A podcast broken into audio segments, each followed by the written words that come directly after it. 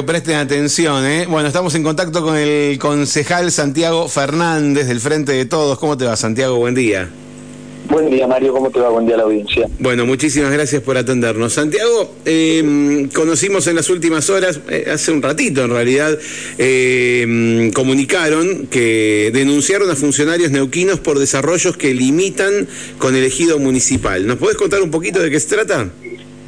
Sí, eh, hay una ley provincial, que es la 2818, que regula cómo deben ser los procesos de, aprobación del loteo fuera de los ejidos municipales. Sí. Constitucionalmente, antes de, de empezar a aclaro, constitucionalmente los usos de la tierra, digamos, los procesos de urbanización es una competencia municipal. Se supone que no son las provincias, los estados provinciales ni los estados nacionales los que se meten en cómo deben ser los procesos de urbanización, que eso son cuestiones de las ciudades, justamente. Claro, claro, claro. Pero bueno, como nosotros tenemos en la provincia de Neuquén un proceso de gran crecimiento y los ejidos municipales no se corresponden con los departamentos, eh, hay una ley provincial que regula el proceso de creación de, barrios o de urbanizaciones fuera de ejidos municipales, que es la 2818.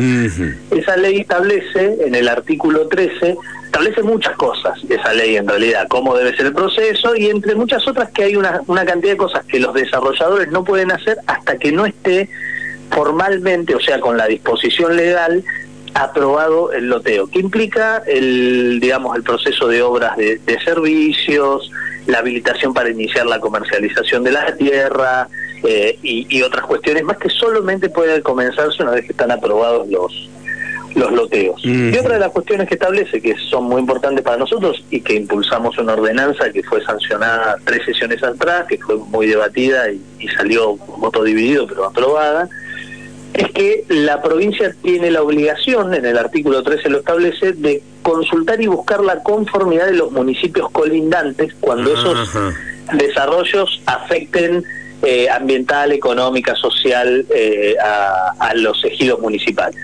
Y lo que nosotros detectamos para el caso de varios loteos en San Martín, uno muy emblemático, no viene al caso mencionarlo porque porque no es que le, estamos haciendo mala propaganda a nadie, pero realmente lo que nos preocupa es el incumplimiento de, la ley y la falta de control, es que se está desarrollando una, se están desarrollando una serie de loteos fuera del ejido que, que comenzaron el proceso de, comercialización, de intervención física sobre el, sobre el terreno, de uso de, los de los recursos hídricos, incluso que, que están ahí atravesando ese, esos desarrollos sin la aprobación final de, del gobierno de la provincia y sin la consulta obligada al municipio de nuestra ciudad, que establece claramente que debe buscarse la conformidad de, del municipio de San Martín. Ahora, eh, te hago una consulta. Cumplimiento? Sí. Disculpame, eh, eh, que no me quedó claro. ¿La conformidad del municipio la tiene que solicitar provincia o el loteo? No, no, no, provincia. Ah, el órgano de aplicación que es el que conduce, digamos, el proceso. Vos te presentás, Mario Janssen, tengo esta tierra, fuera elegido, voy a provincia, a la Dirección Provincial de Tierras, quiero hacer este desarrollo. Bueno, me tenés que traer el proyecto de, provisión de agua, de provisión de energía eléctrica, de caminería y, obviamente con la, el, origen de todos esos recursos. Hemos tenido desarrollo fuera de elegido que hasta plantean en su la, en, la búsqueda de sus factibilidades de, servicio de agua y cloaca que van a utilizar las plantas de tratamiento de San Martín de los Andes, que claro. Un servicio que le cuesta a nuestros vecinos un montón sostenerlo, que las inversiones son, son carísimas y que nos cuesta sostenerlo como vecinos y que alegremente y sin consulta del municipio se, se propone como que se van a utilizar los recursos de San Martín. ¿Viste? Como que yo digo, no, yo voy a poner un kiosco en el utilizando una parte del jardín de tu casa, Mario. Claro, claro, claro. Si, el negocio es tuyo, vos tenés que proveer los servicios, digamos, que, garanticen tu negocio. Bueno, estas cosas están están establecidas, se presenta al, a la Dirección Provincial de Tierras que conduce el proceso de aprobación y es la, la Dirección Provincial de Tierras la que le debe consultar a los municipios buscando la conformidad. Y ahora, estos loteos están presentados en la Dirección Provincial de Tierras y lo que faltó fue que actúe... Están, presentados, han presentado toda la documentación, eh, los, los informes de impacto, los proyectos de obra, han iniciado todos los procesos, pero son procesos, digamos, complejos que no han tenido al día de hoy la, los dictámenes definitivos eh, y, lo que observamos en varios de ellos es que hay procesos de comercialización. Claro, claro. o sea, una, un desarrollo que tiene un proceso judicializado y la comercialización de más de 100 unidades. Cuando todavía no tiene aprobado el, loteo. O sea, todavía la autoridad de aplicación no le dijo, sí, vos vas a poder desarrollar, vos vas a hacer estos servicios, los lotes van a tener estas dimensiones y, el, y los índices, digo, los indicadores urbanísticos van a ser estos. Es decir, esto es lo que vas a poder construir con esta altura, con esta retiro de las medianeras, con no sé, lo que lo que dice, digamos, la autoridad de aplicación respecto de la, del proceso constructivo y se han vendido más de 100 unidades. Claro. Decime, dentro de dentro del pedido de ampliación de elegido, ¿están están están contemplados estos loteos? Sí, sí, sí, están todos contemplados, porque nosotros enfrentamos como ciudad este este problema. Está muy bien que crezca la ciudad, obviamente, que crezca la periferia, porque eso habla de San Martín de los Andes, digamos, crece la periferia porque porque crece San Martín, hay mucha gente que quiere venirse a vivir a, acá San Martín. Nosotros planteamos en el proyecto de ampliación de elegido la incorporación de, de todos estos desarrollos porque impactan en el desarrollo de San Martín. Todos esos, esos vecinos que van a vivir o viven actualmente fuera de elegido transitan diariamente las calles de San Martín, utilizan el mantenimiento de las plazas de San Martín incluso viven económicamente, porque los sanmartinenses sostenemos la, la, calidad de las aguas y del lago como nuestro principal recurso turístico hace más de 25 años, y eso que es un costo que afrontan todos los vecinos que pagan mensualmente el agua y, el TSI al municipio y demás, eh, es gozado también por aquellos que viven fuera elegido, porque no solamente los desarrollos urbanísticos no se podrían haber desarrollado, sino las, las actividades económicas particulares que desarrollan esos vecinos tampoco se desarrollarían en la magnitud en la que se desarrollan si no existiera todo esto que hacen los vecinos de San Martín todos los meses. Ahora, eh, Santiago, en el caso de que la legislatura termine aprobando la ampliación del ejido, eh, este trámite al cual vos estás haciendo mención que, que aún no está aprobado en provincia, ¿dejaría de ser necesario porque porque los loteos pasarían a estar dentro del ejido municipal. Bueno, en ese caso pasarían a ser trámites iniciados ante ante el gobierno municipal, efectivamente ante el gobierno municipal, eh, salvo en algunas cuestiones como el uso de los recursos hídricos y demás, pero pero son, digamos, competencias exclusivamente provinciales. Habrá que ver en el caso de aquellos desarrollos que ya iniciaron en los procesos cómo cómo se produce ese acoplamiento, digamos, entre el, proceso iniciado en provincia y el inicio de los procesos eh, en nación por esto de la retroactividad de las leyes, digamos, ¿no es cierto? Yo inicié con una ley que decía que eso era provincia, entonces me aplicaba la 28-18 y en el transcurso del proceso hay una ley que le da la jurisdicción al municipio y ya no se aplican esas leyes sino las ordenanzas. claro, claro, claro. De hecho, ahora si Neuquén no te respondió nunca eh, eh, por la ley 28-18, me, me conviene arrancar los trámites de vuelta con ustedes obviamente que conviene, pero aparte... Con ustedes quiero decir acá con el municipio, ¿no? Sí, Con, el, con el municipio, está claro.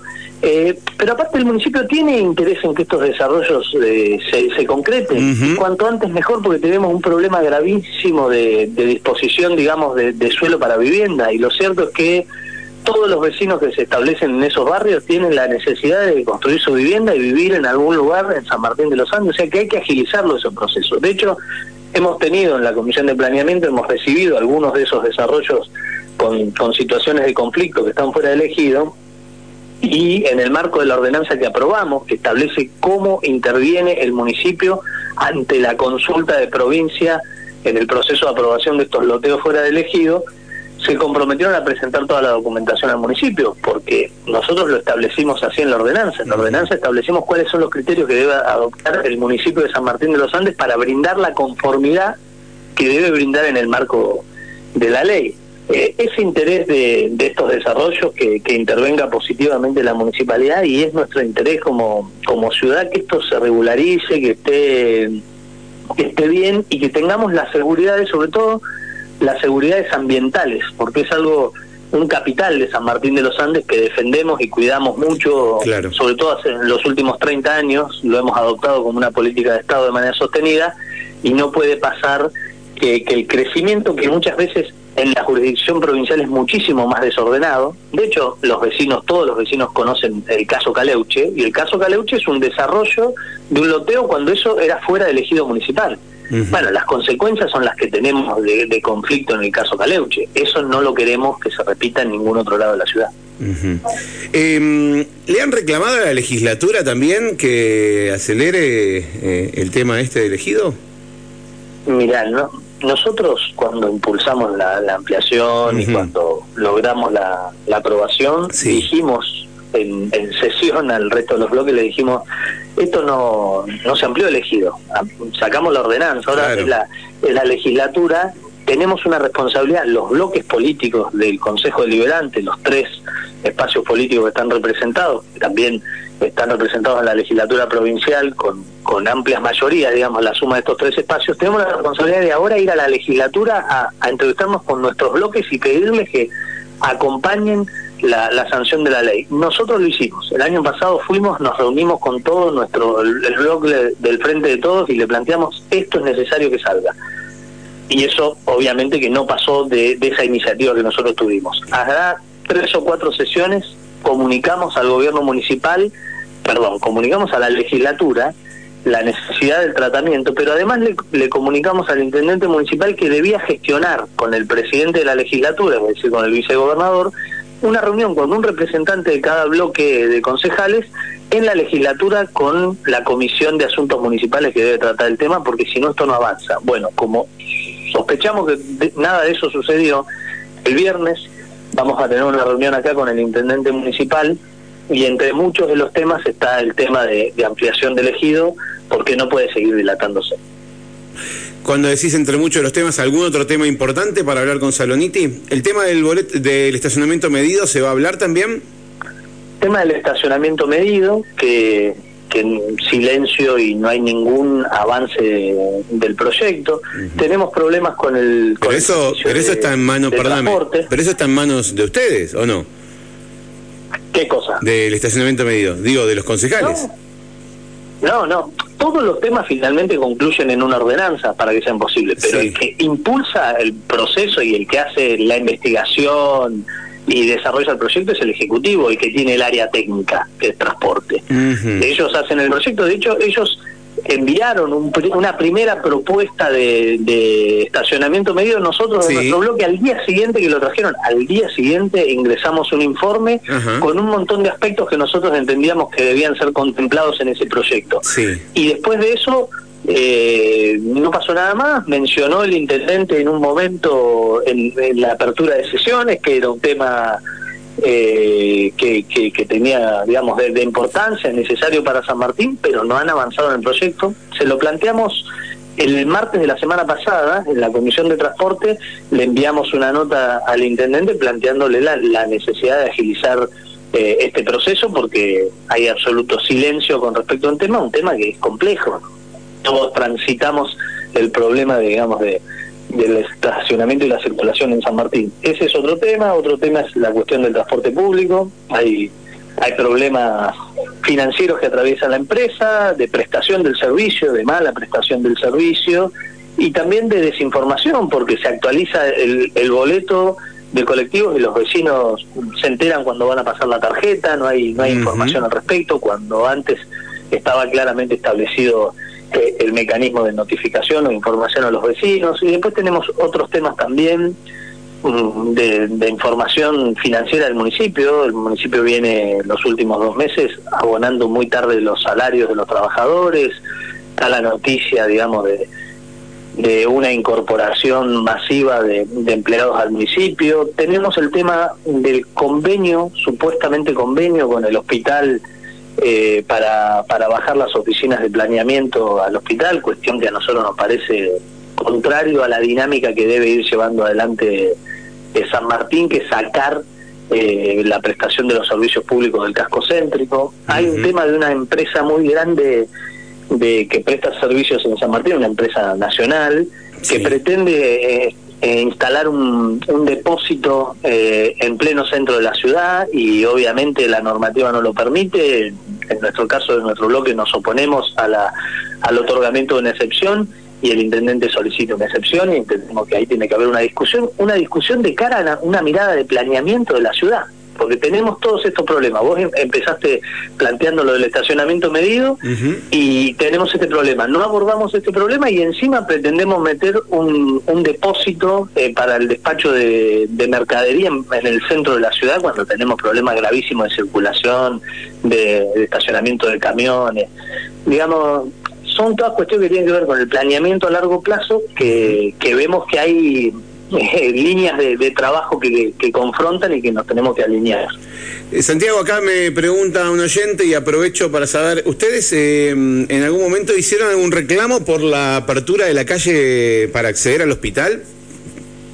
Sí, hicimos y salieron dos comunicaciones al respecto y es uno de los temas también que están, hicimos, tenemos un listado, deben ser 10 o 12 puntos que vamos a tratar con el intendente y la secretaria de gobierno el día viernes acá en el Consejo Deliberante. Está el tema de, del acceso al hospital, que lo que sabemos es por trascendidos eh, de cuál sería el problema, pero queremos tener certeza de que, que nos diga el intendente municipal cuál es el problema, dónde reside el problema y a ver cómo lo podemos encarar. Bien, bien. Pero sí, eh, tuvimos iniciativa y, y hemos planteado en dos oportunidades. Hay que hay que hacer una gestión, hay que ¿dónde, dónde está trabado el problema? ¿Qué es lo que hay que hacer, digamos? ¿no? Acá me dicen eh, que en una reunión que estuvo de la que participó, te cambié de tema, ¿eh? el ministro de Educación, que quedó eh, en una de la que participó el ministro de Educación y que vos también estabas presente, me dice una oyente, eh, quedó en ver el tema del boleto estudiantil gratuito de la provincia que incluya a los estudiantes de San Martín. ¿Qué, qué sabes de eso vos? El, yo estuve en la reunión, Sí. una reunión extensa, intensa que hubo en Salón Municipal, Sí. hará dos o tres semanas, Ujú. le plantean estudiantes que asistieron del CP28 y el ministro se comprometió, porque se compromete el ministro? Porque es una política pública provincial, Sí. el boleto estudiantil gratuito, digamos, para, para los estudiantes de la provincia que se aplica en algunas localidades, entiendo que en Neuquén Capital se aplica, pero es una decisión que tiene que, eh, digamos, adoptar el gobierno provincial porque implica dinero, o sea, hay que subsidiar eh, completamente el, costo de- del transporte para los estudiantes en los servicios interurbanos, o sea, al interior de, de la ciudad. Se comprometió el ministro de Educación a, trabajar en ese tema.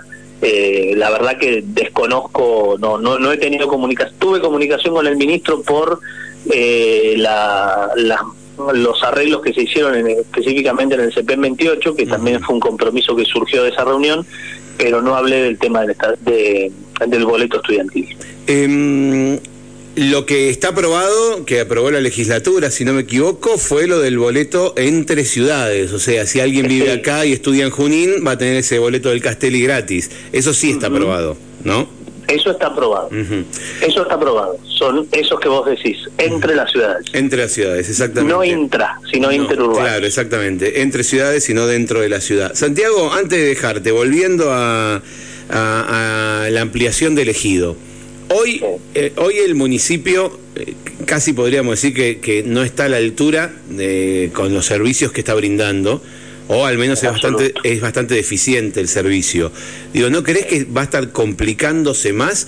Digo, porque muchos de estos lugares ya reciben servicio, pero muchos otros no, y van a tener que recibirlo, y hoy no se puede cumplir con lo que tenemos. Digo, ¿cómo, cómo crees que va No. a poder atender yo lo situación? explico, lo Sí. explico fácilmente para que se dimensione por qué no. Primero voy a dar datos, porque sobre los datos nos paramos, digamos, con, eh, con mayor precisión en, lo- en los lugares, en los problemas. Primero hoy el municipio factura en promedio el 50% en promedio, ¿no? El 50% de lo que efectivamente salen en la prestación de esos servicios. O sea, lo que en promedio puede haber vecinos en algunos lugares que pagan efectivamente lo que más o menos sale, pero yo creo que si cada vecino agarra su boleta de TCI y la compara con DirecTV, la compara con Movistar personal, claro, la, la que tenga, la compara con Supercanal o con cualquier otro servicio, con Netflix, Prime Video, no sé, estoy diciendo la- las Sí. cosas que, que existen que se pagan, y lo que se paga de TCI, y que piense el vecino que el TCI es no solo la recolección de residuos, su tratamiento y su disposición final en Alicura, o sea, un tratamiento sofisticado, no solo el alumbrado público Digo la recolección de residuos de mi casa. El alumbrado público, que uno piensa que es el alumbrado público en la puerta de su casa, pero no, es en la ciudad, en el conjunto de la ciudad. El conjunto de la ciudad no es solamente lugares habitables que están eh, iluminado. El tema es cuando no tenés, el tema cuando no tenés alumbrado público en la puerta de tu casa, ¿no? No, totalmente. Y yo he vivido años en, una en un lugar donde no tenía ninguno de los tres servicios. Ninguno de los pero por esto por esto es importante esto que iba a decir complementando esto. Uno no paga solamente y esto lo dice claramente nuestro código tributario por la prestación del servicio específico en la puerta de la casa. En la puerta de la casa es la digamos, el, eh, donde se produce el hecho imponible, por decirlo de una manera. ¿A dónde vamos a buscar la capacidad contributiva de Mario Jackson? Y en la puerta de su casa, en su casa, en los metros lineales, los metros cuadrados de terreno, en los metros cuadrados de construcción, porque el municipio tiene que encontrar en algún lugar a donde al vecino decir, bueno, le cobro en función de qué. Entonces cobramos en función de eso, pero el, el servicio es integral, porque yo te pregunto, ¿a quién le, le cobramos el mantenimiento de la plaza o de la costanera? O por ejemplo, la Avenida San Martín, ¿se la cobramos a los frentistas de la Avenida San Martín cuando la usamos todos de una manera intensiva? Digamos que, ¿no? Hay, hay cuestiones de mantenimiento general de la ciudad, de previsión de los servicios generales de la ciudad que deben ser sostenidos por los vecinos independientemente de que sea un servicio prestado a mí en la puerta de mi casa. De hecho, por ejemplo, el edificio municipal ¿quién paga el mantenimiento del edificio municipal? O, el del Consejo Deliberante donde yo estoy ahora en este momento. ¿Qué quiero decir con esto? Si bien se factura el 50% de los servicios que del costo que tienen los servicios que presta el municipio, uno tributa por el mantenimiento general de la ciudad. ¿Qué es lo que quiero decir con esto entonces? Todos los vecinos que viven fuera del ejido de San Martín de los Andes hoy hacen uso de la ciudad. O sea, se sirven de esos servicios que brinda San Martín, pero no tributan ni siquiera el 50% que sí tributan los vecinos que están dentro del ejido. Entonces ya de por sí en el proceso de ampliación va a haber una recuperación de todos esos costos en servicios que el municipio de San Martín de los Andes eh, sostiene para esos vecinos que hoy viven incluso fuera del ejido. O sea que en el proceso mismo de ampliación no solo es eh, un, problema, digamos, en la provisión de esos servicios, sino un recuperar ya servicios que se prestan, que son estos servicios mediatos, que no son inmediatos, ¿no? que son de uso general de la ciudad y no son de provisión en la puerta de mi casa. Y después sí el municipio va a tener que ir a prestar esos en la puerta de la casa, pero no son tan complejos en los desarrollos que hoy tiene San Martín en la periferia. Y en algunos de los casos hay, con algunas urbanizaciones, convenios de provisión de servicios de extraña jurisdicción, se lo llama. Son convenios con esos barrios para, por ejemplo, la, recolección de residuos. ¿sí? Eh, entonces existen esos, esos servicios, están calculados sus costos, el proceso de ampliación del ejido le va a venir bien a San Martín porque hoy ya le brinda servicios, estos servicios que decía, de manera indirecta a todas esas urbanizaciones, pero no tributan a la ciudad. Bien, eh, ¿Estás eh, al tanto? Hay información de que el municipio firmó una adenda con la empresa que hace la separación de residuos eh, para, para chipear eh, restos de poda. ¿Tenés idea? Con la empresa que hace la separación de residuos para chipear restos de poda, no. No. no. Bueno. Sí, lo, ah, no, sí, sí, ya sé lo que vos estás diciendo. Sí. Es la empresa que hace, sí, la separación de residuos. La separación, quiero decir, eh, la, para, para disposición final, exacto. Sí, sí, sí. Que, la transferencia. Que hace la transferencia. disposición en volquetes en cantera.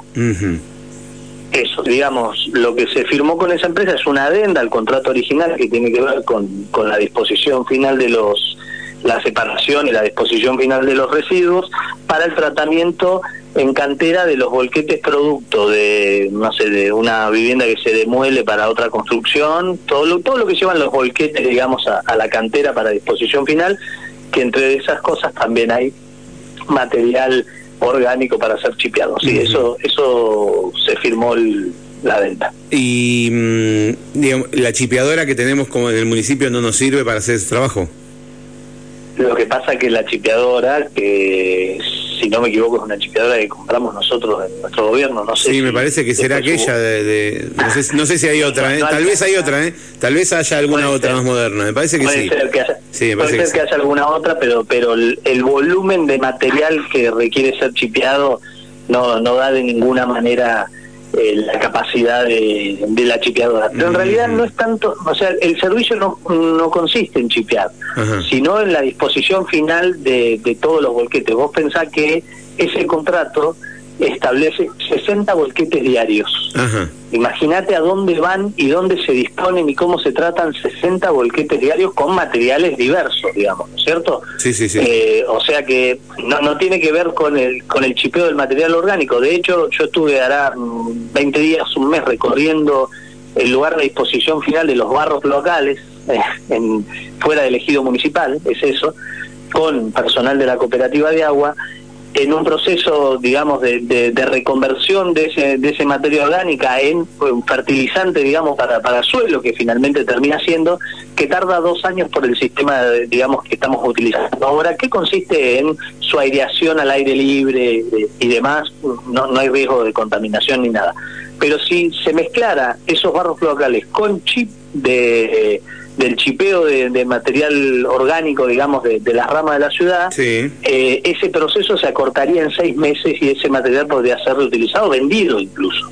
Bueno, yo lo que les planteaba es, tenemos que pensar cómo en el, la adenda al contrato no puede ser finalmente una adenda al contrato de la cooperativa de agua y llevar esa la, la provisión de ese servicio, que es la poda y disposición final de, del material de poda, para que la cooperativa lo pueda utilizar para la mezcla con los barros cloacales y recuperar esa tierra eh, en digamos en un cuarto de tiempo del que hoy lleva recuperarla y que puede ser reutilizada.